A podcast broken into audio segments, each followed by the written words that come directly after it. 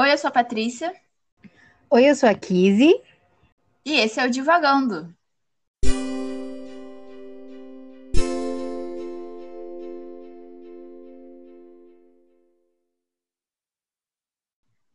Oi, pessoal. Hoje a gente vai continuar a nossa conversa sobre o Morro dos Ventos Uivantes, da Emily Bronte.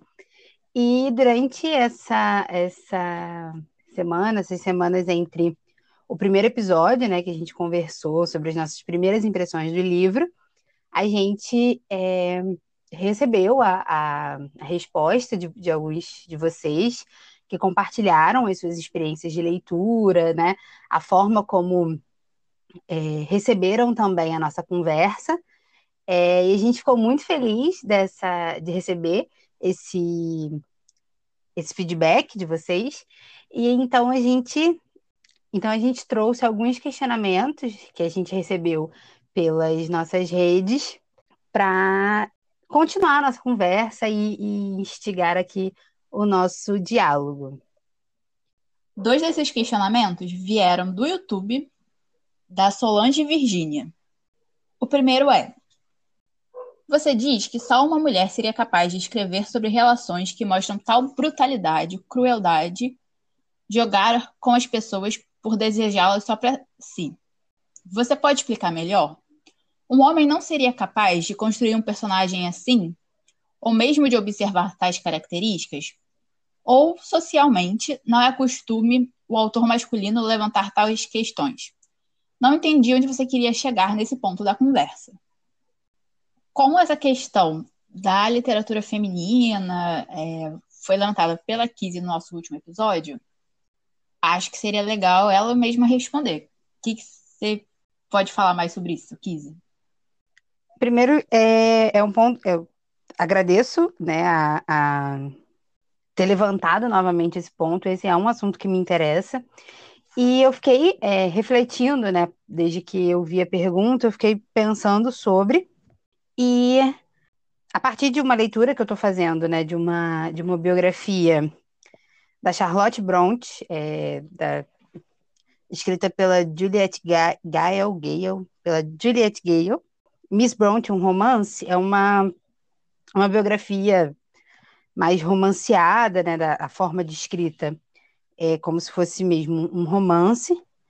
É, eu encontrei uma, uma, um trecho, uma citação, onde a Charlotte, que é a irmã da Emily Bronte, ela conversando com alguns críticos literários da época e pessoas né, do ramo literário, justamente surge o assunto né, de por que esses livros, é, tanto dela quanto das irmãs, são femininos por ser, foram escritos por mulheres, mesmo sendo mesmo tendo temas tão diversos, né? Porque a Charlotte vai apresentar outros temas também e protagonistas tão estranhas, né? Enfim, era uma, uma literatura diferenciada ali naquele meio. E aí, tendo esse ponto de vista criticado, a Charlotte vai dizer assim para um dos críticos: Garanto que, se dissesse tudo o que penso sobre a questão das mulheres e como somos vistas através da lente distorcida, mesmo mesmo pelos homens mais sensatos e inteligentes, como os senhores, seria apedrejada. E aí o crítico responde: Ora, senhorita Bronte, não acredito que gostaria de ver nossa literatura repleta de heroínas vulgares e grosseiras. E aí a Charlotte continua: Mas é esse o ponto onde tento chegar, senhor. Confundem vulgaridade com honestidade. Ora, jamais, nem mesmo quando criança, acreditei que as heroínas fossem verdadeiras ou naturais. O que retratam como sendo uma boa mulher não passa de um cruzamento esquisito entre boneca e anjo, e a mulher má é sempre a sedutora. Se for obrigada a copiar essas personagens, prefiro simplesmente não escrever. Essa citação retrata muito é, o que eu penso, eu acho que responde um pouco a sua pergunta.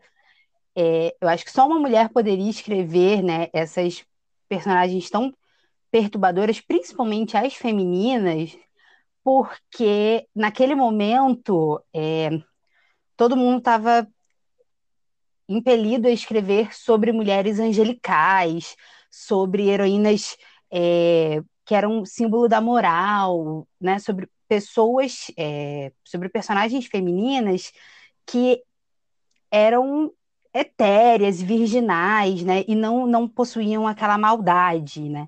Então, eu acho que é preciso, é, é, foi preciso ser uma mulher para escrever uma, uma personagem que saísse desse caminho virginal e, e inocente, puro e de uma moral elevada para é, retratar a, a, brutalidade não só no Heathcliff, né, que é o, o herói, né, o personagem é, principal, mas como também nas mulheres que o rodearam ali, né, nas, nas duas Catherines, que também são as é, são personagens principais. Então, é, era um tema que eles não estavam interessados é, em retratar, e eu acho que necessariamente precisaria ser uma mulher para ter a coragem de dizer: olha, a gente não é tão etérea e bondosa e, sabe, angelical dessa forma, né? A gente. Mulheres também possuem essa crueldade, essa maldade, essa, esse egoísmo que são retratados nos livros. É, eu entendi o que você quis dizer, assim, eu concordo, é, eu acho que até né, no livro que a gente leu antes, da, da Jane Austen, eu acho que isso também é uma, é uma característica dela, que ela vai e pega uma mulher, e aí, assim, com. Acho que questões, não questões, mas assim, com formas diferentes de, de trabalhar essa mulher que não é, é idealizada, não é perfeita, não é etérea, não é virginal, não é pura. É, eu concordo que realmente, assim, pelo que a gente vê nas questões, até hoje, é, de representatividade, é, os homens eles têm muita dificuldade de escrever mulheres é, normais, assim, mulheres que nem a gente é, convive no dia a dia, vê no dia a dia, etc. Mas eu acho que a questão da nossa ouvinte é mais uma questão de ser só uma mulher. É, e aí eu acho que, que não só uma mulher chega nesses, nesses questionamentos, né, de, é, nesses escritos sobre brutalidade, crueldade, etc. Mas, pelo menos no meu ponto de vista, os homens, eles normalmente escrevem sobre isso de um ponto de vista extremamente masculino e que realmente exclui a mulher é, em boa parte do tempo disso. Ou então transforma a mulher realmente no na doida, no demônio na terra, que vai né, acabar com a vida daquele cara, etc. É, você também pensa isso, Kizzy? Realmente, a, a temática né, da, da brutalidade e tudo mais, dessa maldade tão intrínseca é, dentro do, das personagens, é, homens, tanto na época quanto agora, conseguem, é, escrevem, né, e são bem-sucedidos é, dentro desses temas. A minha questão, é, olhando para, para o Morro dos Ventos Vivantes, e aí, dentro dessa dessa dúvida, né, de que se seria uma mulher ou não a escrever, é que olhando para, para o, o conjunto da obra, né, para, para, para todas as personagens ali é, investidas, né, investidas não, para todas as personagens ali retratadas, com a exceção da Nelly, que é a, a narradora e a governanta, todos ali, incluindo as mulheres, tem esses traços, né, é, da maldade, da brutalidade, do rancor e do ódio. Mas a questão de ser é, só uma mulher é muito mais é, por ter olhado para os personagens né, das Catherines, das duas Catherines, com esses olhos do que somente pelo tema geral do livro. Né? O tema geral do livro, homens conseguem escrever, mas é, conseguem escrever e escrevem, mas é, com personagens tão bem que não destoam, né? Que não são fruto da redenção de nenhum de nenhum herói, né? De, de nenhum vilão, de nenhuma pessoa com coração ruim. É, eu acho que isso é uma, uma particularidade da Emily Bront e o crédito é também por ela ser uma mulher e ter essa essa visão, né, feminina em cima das mulheres. Eu entendi, eu acho que, que agora ficou bem claro o nosso posicionamento em relação a isso, eu digo nosso, porque né, você trouxe essa questão e eu, eu, eu compartilho dela. é, e eu, inclusive, acho que a sua resposta é, já começa a entrar na, no outro questionamento da nossa ouvinte, que é o seguinte. Quando você diz que entendeu melhor o que o Batalha escreveu sobre esse livro, quando fala sobre o bem e mal na literatura, você pode explicar, ou melhor, dizer o que entendeu? Eu acho que a grande questão do Batalha, e é, até onde eu sei, ele não é um, um, filósofo muito conhecido, né? Ele é um. Para dar uma contextualizada, ele é um filósofo francês, mais ou menos da década de 50, que ele estava escrevendo. E toda a boa parte da obra dele se volta para essa questão do bem e do mal, e principalmente do mal, e das experiências em que né, os seres humanos experimentam esse mal. E que tipo de mal é esse especificamente? É porque ele faz uma é, ele faz uma diferenciação entre os tipos de mal é que um é, é e ele, né, na obra dele ele coloca dessa forma, assim, o mal com letra minúscula, que é um mal que ele também chama de profano, porque ele também mexe muito com questões religiosas é, e de outros tipos de experiência também humana. É, esse mal com E minúsculo, ele é um mal profano que vem do mundo do trabalho, que tem a ver com, com a racionalidade, com cálculos, com busca de lucro, busca de vantagens. Ele diferencia esse mal por um mal, né, que ele escreve com letra maiúscula, que é o mal sagrado, que é o mal que prejudica e ele violenta por si só. Ele não busca uma, uma ele não busca uma vantagem. Ele está ali simplesmente porque ele existe.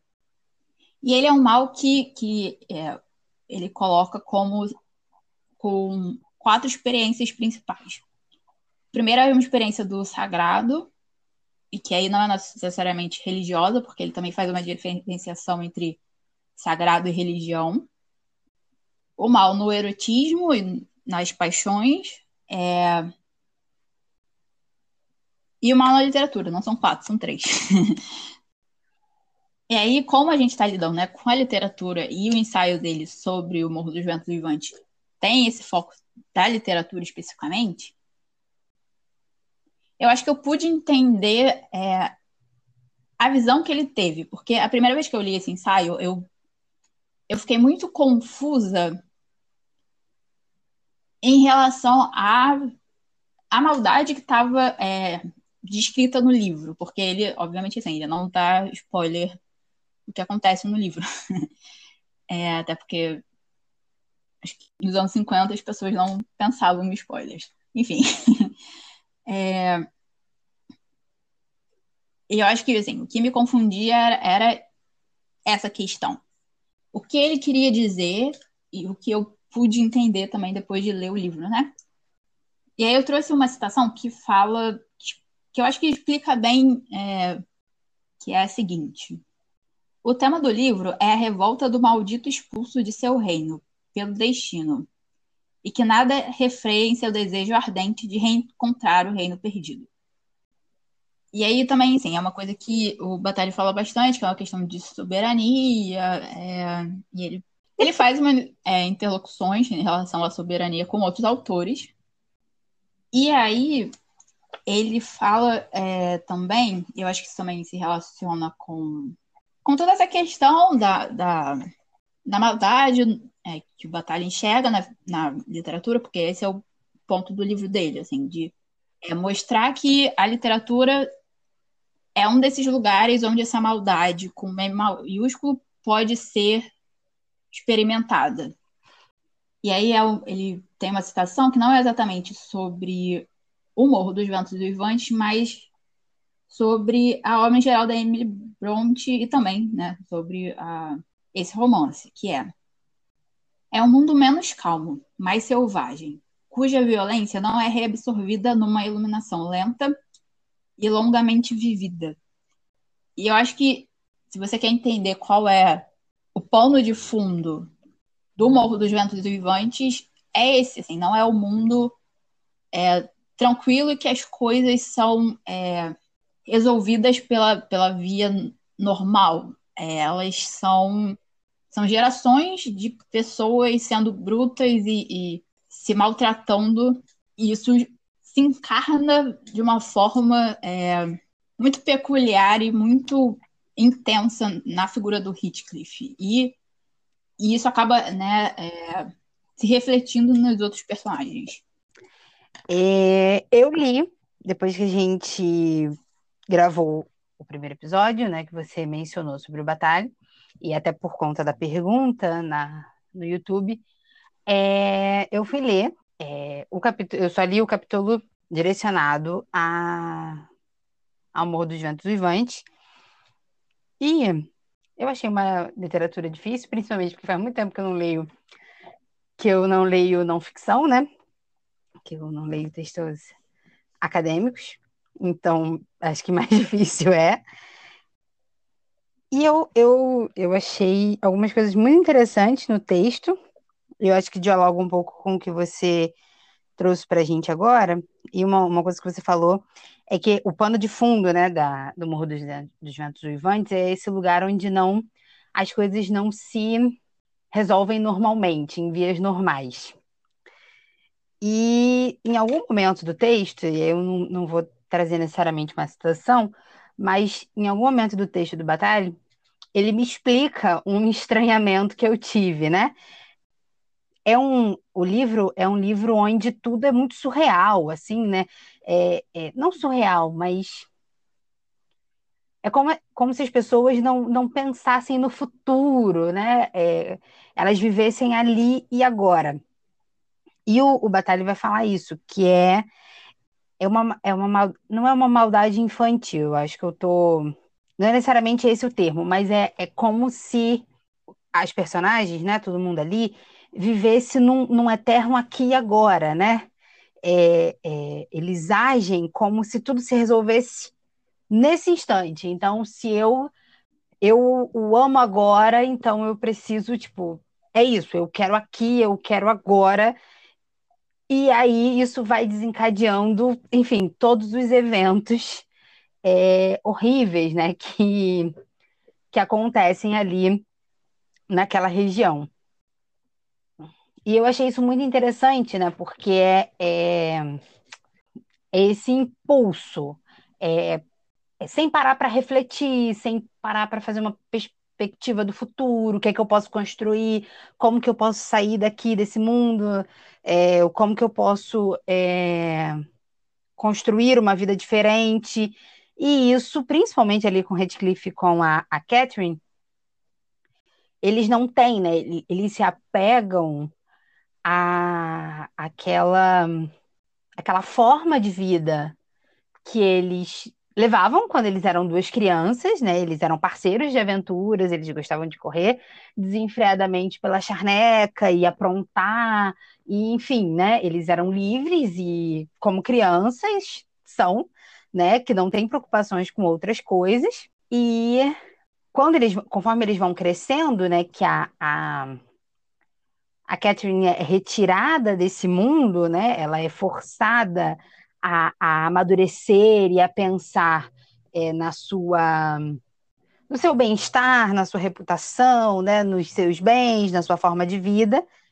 É, então ela ela vai trilhar outro caminho, né? Abandonando o Heathcliff, mas dentro de si, né? Na, na forma como ela vê o mundo na forma como ela é, é, na, na, forma como ela quer as coisas, ela ainda tem essa, essa essa impulsividade, né? Esse esse querer que, enfim, afeta a todo mundo.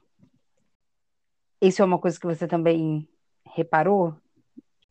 Então, como que você estava falando, primeiro tem essa questão instante, é, que é realmente assim, é uma coisa que o Batalha foca bastante, que é o, o que para ele assim, o instante não é só o, aqui e agora, né? É, é esse momento que te abre para um outro tipo de experiência que ele chama de experiência de continuidade e é uma experiência de que basicamente ela, ela não é desse mundo concreto que a gente vive, que a gente trabalha, que a gente, né, pega ônibus, vai para um lado para o outro, esse tipo de coisa. É, então, para ele também, é, um, o instante é a infância deles. É esse momento de, de soberania que se pode fazer o que se dá na telha e, e correr pelas charnecas e subir nos muros e dar susto nas pessoas,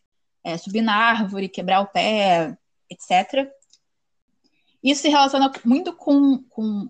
Não chega a ser uma crítica minha, mas é uma, é uma contradição que eu vejo no discurso dele, porque uma das diferenciações entre os tipos de mal que ele faz é que o mal, esse mal, né, no mundo corriqueiro, do trabalho, etc., ele é um mal egoísta. E ele é um mal egoísta que né, busca alguma coisa, busca uma vantagem.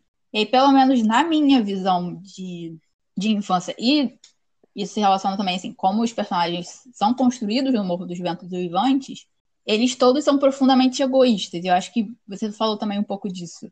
Eles estão preocupados com o que eles querem naquele momento, no aqui e agora, sem se preocupar, né? Como você falou, com o futuro, como isso vai influenciar a minha vida daqui para frente, etc. E aí é uma coisa que, assim, quando eu estava relendo, me, me bateu muito, que é o caminho que o Heathcliff toma, né, para infringir esse mal com M maiúsculo nos Earnshaw, também é um caminho que vai e confere ele vantagens, por exemplo, é, materiais. Ele consegue, né, é, primeiro o, o Morro dos Ventos Vivantes, é, depois ele consegue a Granja dos Tordos, ele se torna a pessoa mais rica da região, etc. E aí eu penso que, que a maldade do Heathcliff ele acaba, ela acaba sendo muito dúbia nesse sentido. E aí você pensa também na Catherine, ela é profundamente egoísta, ela é uma pessoa que realmente, assim, ela só pensa no aqui e agora. E eu, inclusive, assim, do que você estava falando, né, que ela foi retirada dessa infância livre, é, etc. Eu acho que mais do que retirada, ela foi, é, ela foi apresentada uma alternativa para o que ela estava vivendo e ela decidiu embarcar nessa alternativa. Ela resolveu né, se preocupar com a reputação dela e com a questão de casamento, de rendas e etc. Até por coisas que a gente falou no último episódio, né, de a mulher não poder ser dona das suas propriedades, dos seus, das suas coisas. É...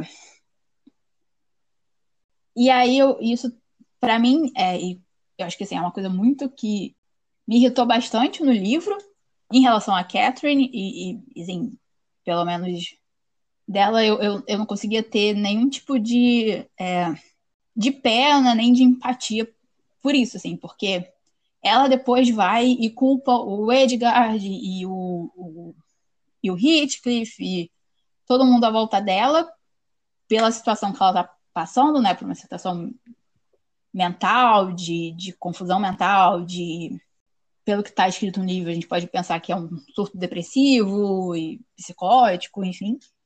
E ela culpa né, todo mundo que está ao redor dela e, e, assim, ela coloca como assim, ah, vocês mataram aquela Catherine que era livre, que corria e que e que nas palavras do batalha ele diria assim, a, a Catherine soberana.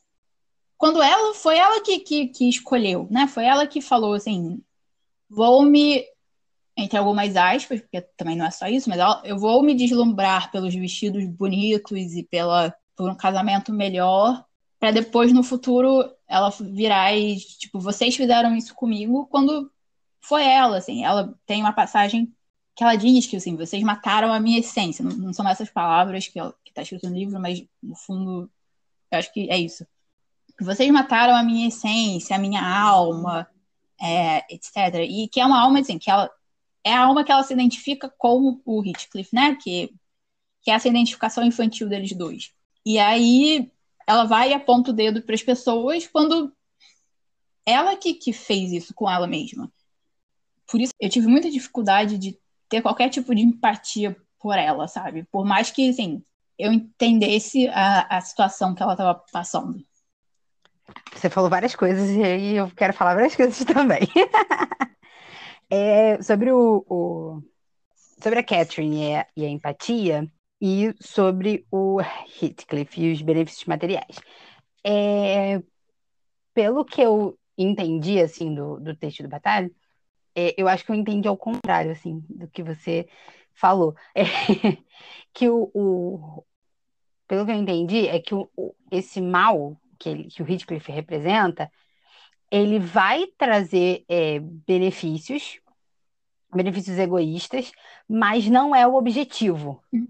E aí eu acho que é por isso que eu, que eu, que eu enfim, não, não, não estranhei isso, porque o, o, o Heathcliff, ele realmente ele ganha a granja, né? Ele consegue a granja dos todos, ele consegue o Morro dos Ventos Vivantes, mas não era o objetivo dele, né? O objetivo é infernizar o Linton, né, o, o, o Edgar Linton, e o antigo, o Earnshaw lá, o irmão da Catherine. Inclusive após a morte, né? Então, assim, é, ter para si essas propriedades, né, essa riqueza, era uma, uma foi uma, uma vantagem, né? Mas não era o objetivo. Acho que o objetivo é, é, é diferente de quando eu quero aquela propriedade porque aquela propriedade é minha, né? Eu quero aquela propriedade porque é meu direito. É, é um outro tipo de maldade, é um outro tipo de objetivo que não o de infernizar a vida do outro, inclusive após a morte. Por isso que eu falei, assim, que, que eu tinha tido essa visão, né? É... E que não chegava a ser uma crítica minha, porque é, é uma. Que é, é uma maldade dúbia, assim, é uma, para mim, pelo menos, depois de até reler e, e, refletir, eu acho que eu posso dizer assim, a minha opinião agora é a seguinte, que o, o Heathcliff, ele representa, acaba representando esses, tanto o mal egoísta, porque ele consegue, né, essas vantagens, é, etc., mas, obviamente, ele, ele continua é, representando esse mal né, com M maiúsculo, esse mal sagrado, esse mal que né, busca prejudicar os outros e infernizar a vida dos outros e, e torturar os outros por isso, assim, só por isso. Mas eu te interrompi, então pode continuar. Não, você não me interrompeu aonde? Sobre esse assunto eu, eu tinha terminado. Então, continuando. É, sobre. É, não, a gente fala de empatia, a gente fala da Catherine. Você falou da, da Catherine, dessa escolha dela, né? De de ver o mundo, né, de, de se preocupar com outras coisas e depois acusar a todos né, de terem roubado isso dela. Em algum momento do, do, do texto do Batalha, ele vai falar sobre esse chamado do mundo adulto, né? Esse, esse, essa, essa, essa coisa, esse senso de responsabilidade, né? Esse senso de, de, de moral até que chama as crianças, né? Tira, faz com que as crianças saiam desse, desse reino, né? De, do impulso, né? De ser impetuoso e de querer tudo aqui agora, para ser trazido a esse mundo adulto, né? Onde, onde precisa se preocupar com outras coisas do que não apenas, enfim, correr pela charneca. É, então eu acho que a, a, a Catherine é isso, assim, e agora pensando, talvez esse esse Morro dos Ventos Vivantes ele seja uma grande alegoria à maldade, né? A, a, essa forma como como eu não sei como é que eu, como é que eu explico isso. É, seja essa retratação, né? A, a, essas formas como, como tudo poderia ter acontecido, sabe? Ou a, a forma como isso acontece, essa passagem da, da infância para o mundo adulto, né, para a idade adulta, e às vezes essas coisas dão bem errado, porque, enfim, talvez elas não sejam feitas de uma forma correta. Mas eu acho que isso é uma coisa que o próprio Batalha fala. Eu acho que ele começa o texto assim, de que a Emily Bronte, ela conseguiu ter e né, passar é, na escrita dela essa experiência total do mal, assim. Eu acho que é, que é isso que você está falando, de dessa alegoria, assim. É uma alegoria de, de pelo menos, como seria o mundo se é, as pessoas fossem governadas apenas por esses impulsos e sentimentos, né? É, é porque eu gosto muito dessa palavra alegoria, porque ela, ela é uma figura de linguagem, né? É uma, é uma forma de expressar. É, deixa eu, é porque eu posso ler o conceito, mas enfim, o conceito fala, fala, fala e não, não diz o que eu quero dizer. Embora diga o que, enfim. A alegoria é essa encarnação de um, de um, de uma ideia, né? De um sentimento, de uma, de uma, de uma coisa abstrata, talvez, né? E, e que traz mais de um sentido. E aí eu sempre vou lembrar aí do, do... acho que é a primeira vez que eu me, me dei conta, né, dessa, desse sentido da alegoria, que não só da de escola de samba, por exemplo, é no Museu de Belas Artes, que na época tinha um, um quadro em exposição, não sei se esse quadro ainda está, que é, se chama Alegoria às Artes.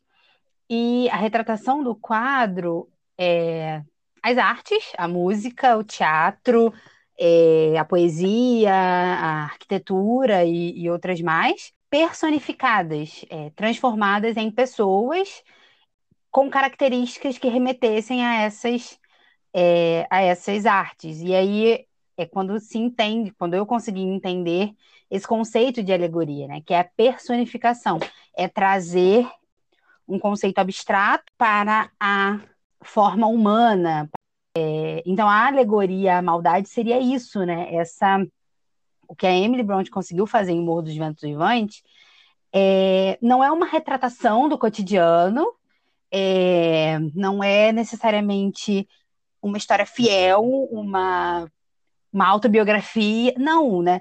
O que ela, o que ela faz é encarnar esses sentimentos tão diversos, porque realmente todo mundo ali é ruim, e da sua própria forma, né? Porque ao mesmo tempo que a gente tem esse esse lado egoísta do, do Heathcliff, você tem o, a vingança da Isabela, por exemplo, né? É, aquela, aquele ódio vingativo de alguém que estragou a sua vida. Enfim, é uma é um, são várias várias formas, várias formas de representação de uma mesma coisa. E sobre a questão da empatia, que você falou que não conseguiu ter empatia pela pela Catherine nesse momento, eu não consegui ter empatia por ninguém, assim, naquela, naquela história e naqueles locais, assim. Para dizer por ninguém, talvez pela Nelly no final do livro. Mas a empatia é uma coisa que ficou muito distante, isso foi muito, muito. Foi muito ambíguo, talvez, né? Porque ao mesmo tempo que eu não tinha empatia, eu não queria que ninguém tivesse sabe, eu não me compadeci de ninguém, eu não queria que ninguém tivesse um bom final, para mim morria todo mundo e seria um final maravilhoso. Ao mesmo tempo eu queria saber como isso acontece, né? Como como isso termina. E aí eu penso muito sobre se é a empatia que faz a gente querer terminar de ler o livro, né? Acompanhar um, um personagem. E talvez não, porque para mim morria todo mundo. Mas mesmo assim, eu queria saber se eles iam morrer ou não, né? Eu queria saber. Eu queria saber o final dessa história. É, eu consegui, acho que diferente de você, eu consegui ter empatia em alguns momentos por alguns personagens. Eu conseguia ter empatia é, pelo Heathcliff durante a infância dele, depois não. Mas eu acho que assim, e eu acho que passou da empatia, chegou à pena, foi do Harrington, que é o filho do Hindley e, o sobrinho da primeira Catherine. Porque o pobre do menino, ele, ele realmente só virou o fruto, né? É, ele só sofreu a parte dele da vingança do Heathcliff. E mesmo assim, o Heathcliff era a única pessoa que ele identificava como amigo dele ou como até acho que até um senso de família, sabe? De isso era, eu acho que isso era o que mais doía e eu acho que até, né, ele fala isso, né? Tipo, coitado desse menino que, que né, acha que o algoz dele é o único salvador dele.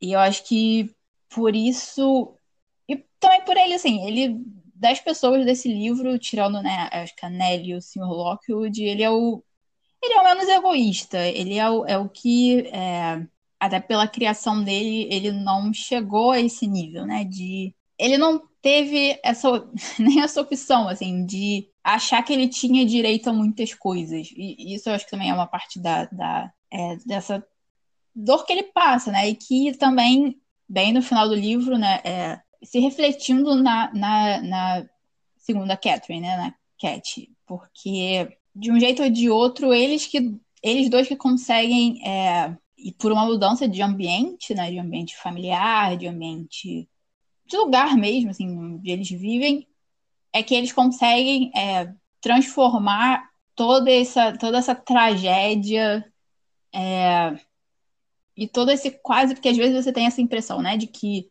Morro dos Ventos Vivões é quase uma casa amaldiçoada. É, e aí são eles que conseguem, ou que têm a sorte de, de quebrar com isso, de, de romper com, com toda esse, essa tragédia anterior. Sim, eu acho que na busca por fazer algo ruim com Harrington, né, é, o Heathcliff ele, ele proporciona isso. É, o objetivo dele é fazer esse Harrington sofrer, né, expurgar os pecados do pai do, do Harrington é, no filho. É, ele acho que ele cria talvez um, uma boa pessoa, né, no, no final das contas ele talvez tenha criado uma boa pessoa que só teve a oportunidade de ser uma boa pessoa quando sai dessa, dessa influência né, do, do sai desse julgo que o, que o é, colocava em cima dele. E realmente, é, o Morro dos Ventos Vivantes é tem essa essa carga né, meio que amaldiçoada, assim, é, é o palco de muita tragédia, é, e é um tema geral, assim, no livro, é essa morte, né? E eu aí, lendo o Batalha, é, é, eu consegui perceber essa, essa, essa morte como, como redenção, ou como, não necessariamente como redenção, mas como esse, é o ápice desse amor, né? É, é a, a libertação dessa maldade, talvez, é essa é, é um tema muito pre presente, né? As pessoas falam sobre isso, as pessoas é, é, têm esse. É, isso é um assunto, tem até um aspecto meio macabro na coisa, e esse amor sombrio, né? Que está aí perpetuado.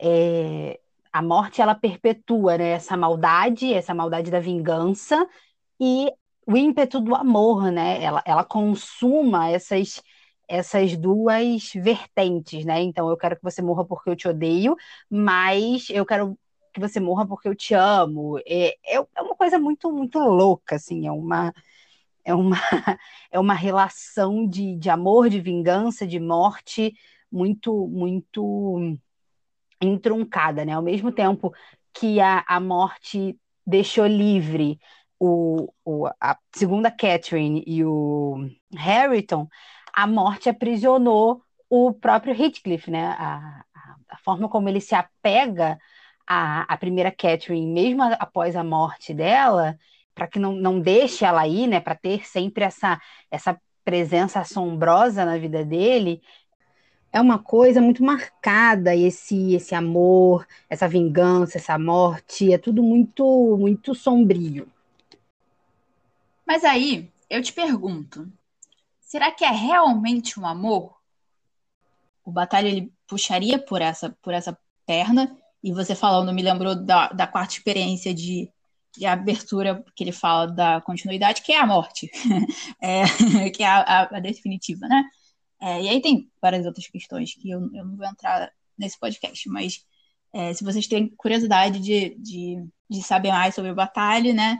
É, se vocês querem dar uma focada na, na essa questão da literatura.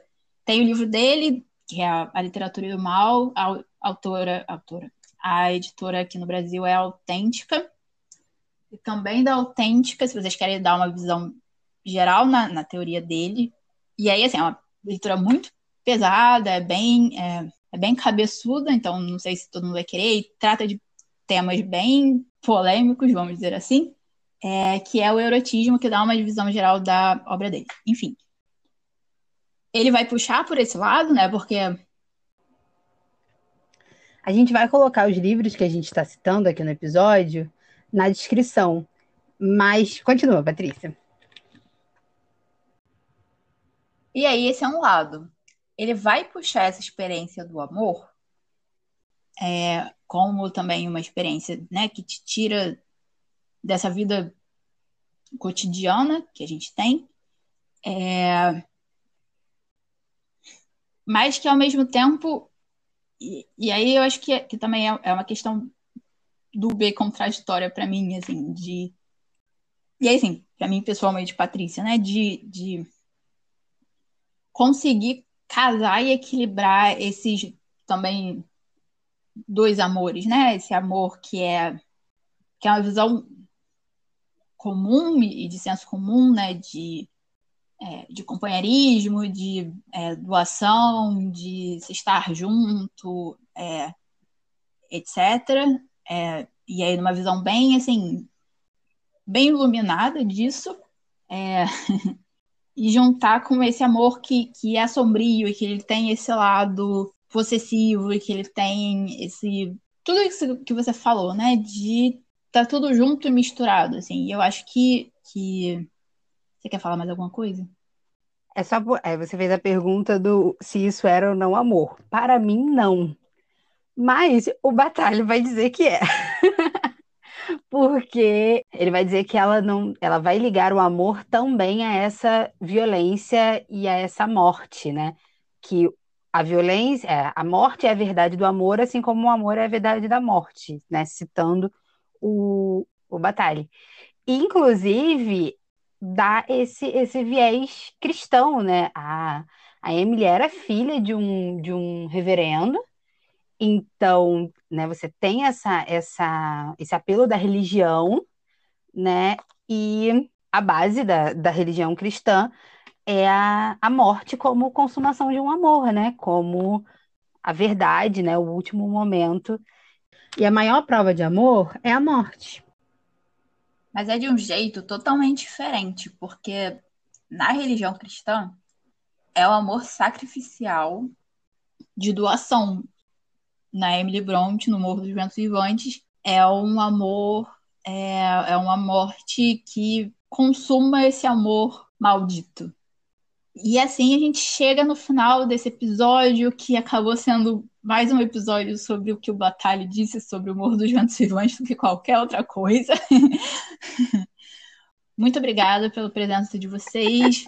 Muito obrigada pelos comentários. Muito obrigada a Solange Virgínia no YouTube pelas perguntas. Elas ajudaram muito a gente a desenvolver esse episódio de hoje. E é isso. A nossa conversa pode continuar e vocês já viram que vocês podem participar né, desse nosso episódio. Então, mandem as suas perguntas nas nossas redes sociais. A gente tá no Instagram, a gente tá no Twitter, pelo arroba Divagando Livro. E compartilhem as nossas, é, os nossos episódios com os seus amigos, né, com as pessoas que se interessam por literatura à sua volta. E enriqueçam, né, ajudam, ajudem a enriquecer aqui o nosso o nosso debate, a nossa conversa. Muito obrigada, até o próximo episódio. A gente vai falar o, o, próximo livro. A gente precisa falar do próximo livro antes de acabar. E eu sempre te dou essa honra, Patrícia. Diga pra gente. E o próximo livro, olha que incrível. A gente vai continuar nas Irmãs Bronte. A gente vai ler Jane Eyre, da Charlotte Bronte. Então, é, a gente se vê daqui a 15 dias para falar desse novo livro.